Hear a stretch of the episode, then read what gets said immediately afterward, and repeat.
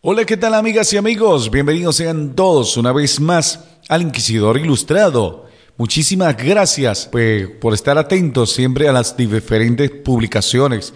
Yo sé que tenía varios días que no hacía ningún tipo de publicación desde la última vez que fue a finales de enero, pues prácticamente un mes, pero por cuestiones laborales y de otra índole, pues no había podido publicar, pero esto no quiere decir que tenga al público eh, desatendido. En este caso, pues, eh, gracias a todos aquellos, los que nos han seguido por el Facebook en arroba Placidiux, también a los que nos siguen en las diferentes plataformas, entiéndase Caster, Anchor FM o Anchor FM, eh, también en Spotify, nos puedes seguir o descargar los contenidos. Incluso Estamos en la plataforma de ibox.com. Puedes también meterte en la página del Facebook, repito, y darle al botón me gusta para que recibas las diferentes notificaciones cuando estén disponibles estos podcasts. También agradeciéndoles la receptividad del podcast anterior. Estos podcasts pues son el de Leyendas del Táchira, la cuarta entrega de Leyendas del Táchira. Hablamos del municipio Andrés Bello, esto es Cordero, una población aquí cerca de El Táchira, en Venezuela. Y me he dado cuenta que hay mayor receptividad con los temas de leyendas del Táchira. Ahí, pues, es más, eh, de hecho, se ha compartido más y muchísimas gracias a todos aquellos que nos han compartido este contenido. Ah, me han ayudado a llegar a muchas más personas con este contenido de Leyendas del Táchira, dando a conocer el libro de Lolita Robles de Mora, un libro muy popular acá en esta región, habla de leyendas eh, y la lleva de una manera a cuentos, es como literatura infantil, pero le gusta a todos los géneros. Eh, he visto que lo que es las publicaciones de leyendas del Táchira y las publicaciones de, por ejemplo, yo puse un podcast de leyendas del llano y no, no tuvo tanta aceptación. Bueno, debe ser que las leyendas del Táchira pues son más populares bueno, sobre todo acá en Venezuela.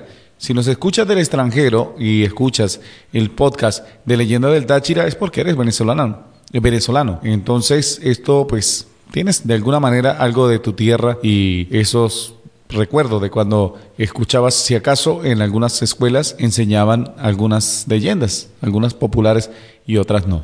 Bueno, eh, vamos a empezar entonces. En esta ocasión vamos a darle inicio al podcast 17 este es el Inquisidor Ilustrado y ah, hablaremos en este caso de los parásitos más peligrosos acá en el Inquisidor Ilustrado.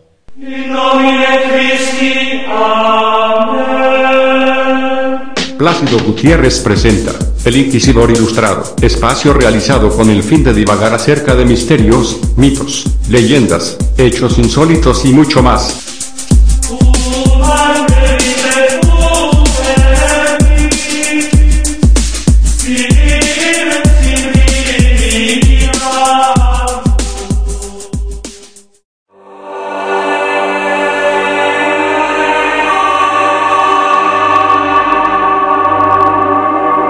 Así como les veníamos diciendo, los parásitos son un tipo de organismos. Esto dependen de la existencia de otro organismo vivo al que se le denomina huésped. Un parásito incluso puede vivir sobre el interior, dentro de su propio huésped, y se alimenta a expensas de estos. Los parásitos pues se encuentran en una gran diversidad de plantas, animales e incluso en el ser humano y pueden variar de tamaño. Estos pueden ser organismos diminutos unicelulares hasta parásitos visibles para el ojo humano. Los parásitos se pueden transmitir de diversas formas, principalmente a través de alimento o aguas contaminadas, la picadura de insecto o incluso, que parezca imposible, por contacto sexual. Existen tres clases importantes de parásitos que pueden provocar enfermedades horribles en los seres humanos. Están los protozoos, los helmintos, los ectoparásitos. Bueno, hablemos de cada uno. Por ejemplo, los protozoos. Esos son organismos unicelulares microscópicos que pueden ser, pueden ser de vida libre en la naturaleza y son de naturaleza obviamente parasitaria. Son capaces de multiplicarse y desarrollar infecciones graves principalmente se transmiten por medio de alimentos contaminados o por contacto de persona a persona o también mediante un insecto. Los helmintos son organismos grandes multicelulares que por lo general se observan a simple vista cuando son adultos. Tienen apariencia de pequeños gusanos y en su forma adulta los helmintos pueden multiplicarse en los seres humanos. Y también tenemos los ectoparásitos y esta última clasificación. En un sentido estricto se refieren a los organismos como garrapatas, pulgas, piojos, ácaros que se adhieren a la piel o escarban en ella y permanecen allí durante periodos relativamente largos. A continuación pues vamos a hablar de algunos de los parásitos más comunes y aterradores que son capaces de invadir el cuerpo humano.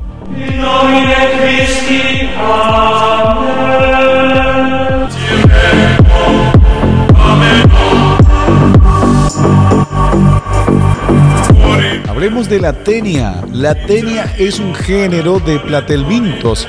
Estos son parásitos de la clase de cestoda, conocido vulgarmente como tenias o solitarias. Pueden llegar a crecer hasta 15 metros de dentro de los mismos intestinos de su huésped y, obviamente, el huésped humano, y se propagan a través de las carnes crudas o poco cocidas, generalmente de res o de cerdo, también mediante vegetales sin lavar. Causan dos tipos de enfermedades parasitarias teniasis, que ocurre por la presencia de sus formas adultas cuando se alojan en el intestino del huésped definitivo, y la cistericosis, cisticercosis o cenuriosis, producida por sus formas larvales. Oye, difícil de pronunciar esa enfermedad, pero esa es cistercircosis, así tal cual.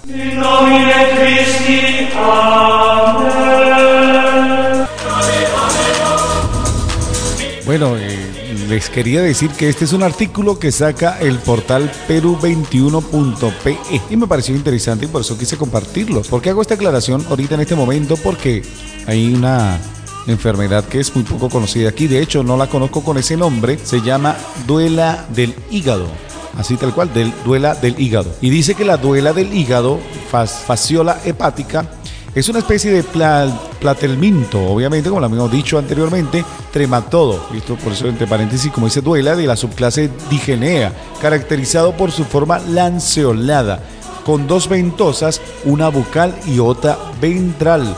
Una forma en que pueden infectar a un ser humano es a través del consumo de pescado de agua dulce poco cocido. Suelen infectar el conducto biliar y el hígado y es agente causal de una de las parasitosis más difundidas del ganado, la fascioliasis. Oye, estas enfermedades tienen unos nombres, pero bastante difíciles de pronunciar. Causan también inflamación de la eh, crónica de los conductos biliares que llevan a cálculos biliares. Y también, hasta donde se eh, comer pescado crudo, eso se sabe en televisión, eso también produce salmonela.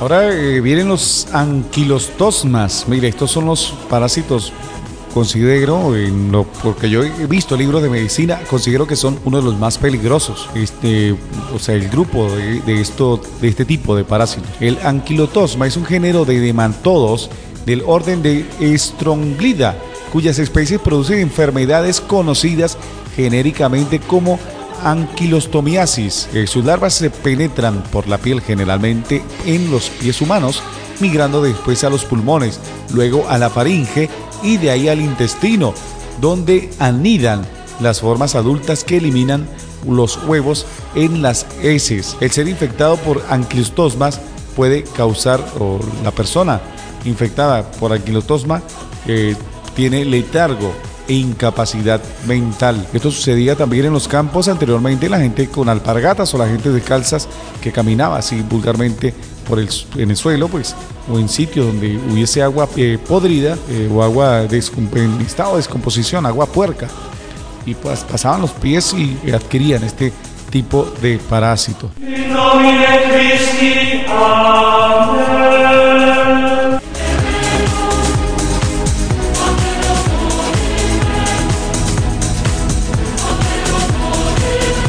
El oxiuro es otro tipo de parásito, es el más común eh, de América, eso de la Patagonia hasta arriba, hasta el Polo Norte. Cuando digo América no me refiero a los Estados Unidos de América, estoy hablando de América, de todo el continente.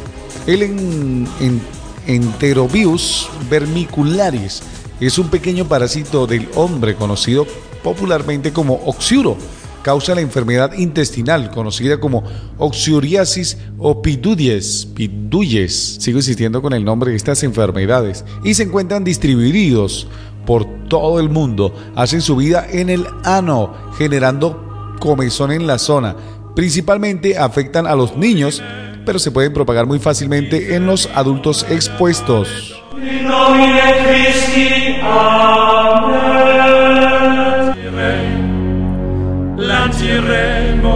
Otro tipo de parásitos, las, o las cariasis lumbricoides, es un nematodo, parásito del intestino delgado, muy frecuente en países subdesarrollados. ¿Por qué se dice eso? Porque a este gusano se le llama también la lombriz intestinal por su forma alargada, que lo asemeja como una lombriz de tierra. Por lo general se extiende a través de la carne poco cocida o por la exposición a las heces humanas. Estos son las deposiciones fecales humanas, pero también puede propagarse por el contacto directo con un ser humano contaminado.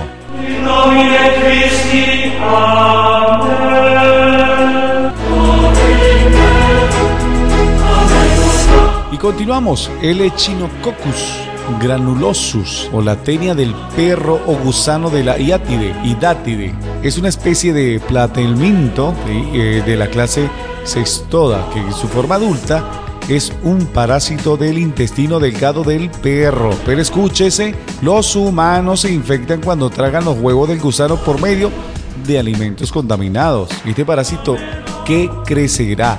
lentamente en su hábitat humano durante años, pero sus larvas crean de lesiones de tipo de quiste en el hígado o en los pulmones. Pendiente con eso. Por eso hay que limpiar bien las heces fecales de los perros y en este caso lavarse bien las manos.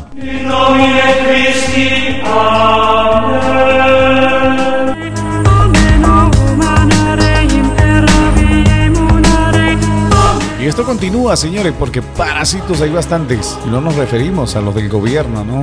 Bueno, era un chiste, un chiste.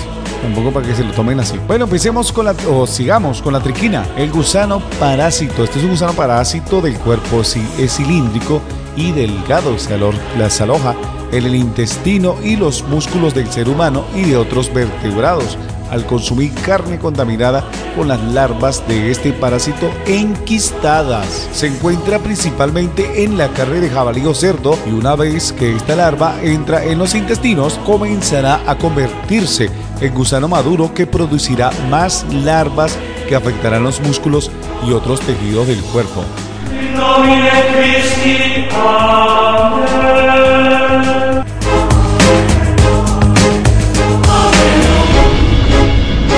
Seguimos con los parásitos. Tenemos ahora el Toxoplasma gondii. Este es una especie de protozoparásito causante de la toxoplasmosis. ¿Le suena? Claro que sí les va a sonar porque esta enfermedad incluso la transmite en los animales domésticos. Es una enfermedad eh, leve pero que puede complicarse hasta convertirse en fatal, especialmente en los gatos y en los fetos humanos.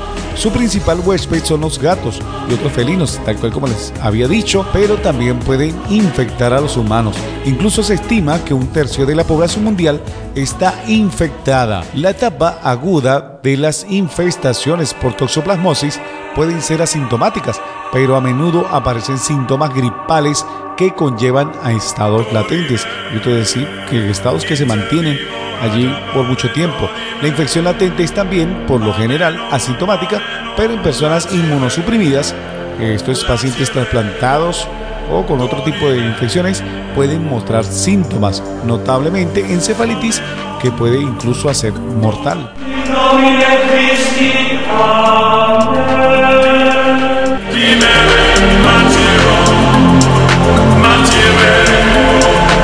Anisakis, aunque el nombre parezca un nombre chino, es un género de nematodos parásito cuyo ciclo vital afecta a los peces y a los mamíferos marinos, lo que puede producir lesiones en su tubo digestivo. Es adquirido por los humanos al comer pescado crudo o poco cocido, llegando a causar anis, anisakiasis. Sí, parece un nombre chino, anisakiasis. De no recibir atención médica el gusano crecerá y provocará una úlcera. En este estado será más difícil de removerlo, requiriendo una intervención quirúrgica.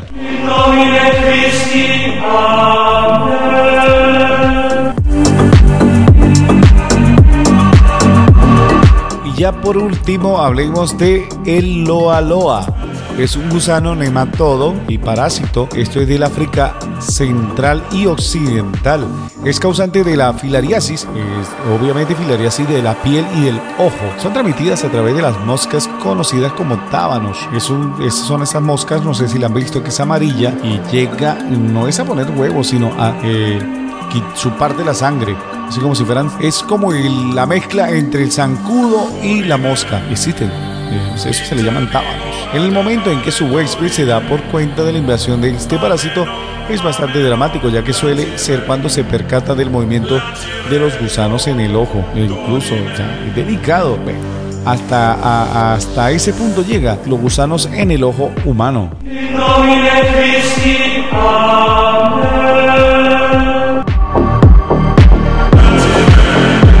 Bueno, y todo esto que escucharon es información del Instituto Nacional de eh, Salud y la Biblioteca, la Biblioteca Nacional de Medicina de los Estados Unidos. Y este era un podcast pues quería hace tiempo compartir con ustedes porque es bueno que ustedes distingan los parásitos, los parásitos eh, intestinales, los piojos. Eh, lo que pasa es que aquí en este podcast pues fueron abordados de manera médica, prácticamente como si, repito, esa información la sacamos de una enciclopedia médica gracias al reportaje que hizo el portal Perú 21.pe. Entonces es bueno saber eso porque anteriormente creían que los muchachos por estar barrigones estaban bien comidos o tenían buena comida y resulta que estaban llenos de parásitos. Y bueno, no sé, en algunos casos habían rebotes de lombrices que nosotros conocíamos. bueno, yo llegué a conocer como rebote de lombrices y de hecho eh, hay un parásito muy pequeño que son, unos gusanitos allí que cuando eh, el rebote de lombriz era cuando los, las larvas no tenían ya espacio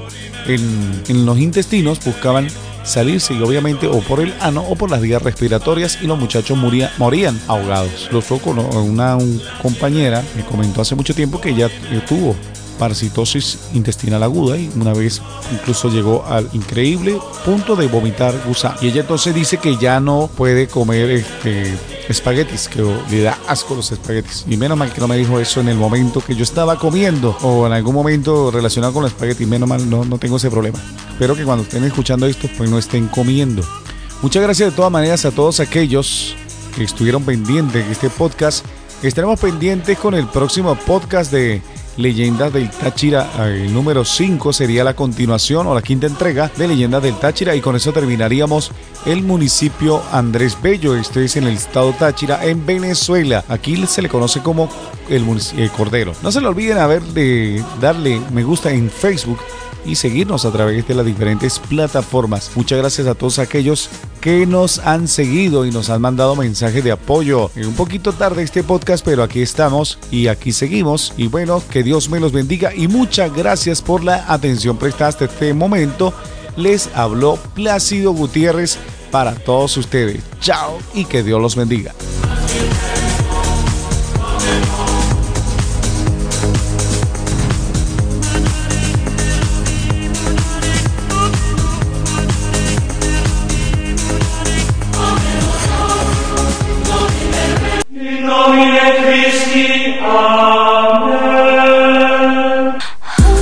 Gutiérrez presentó El Inquisidor Ilustrado.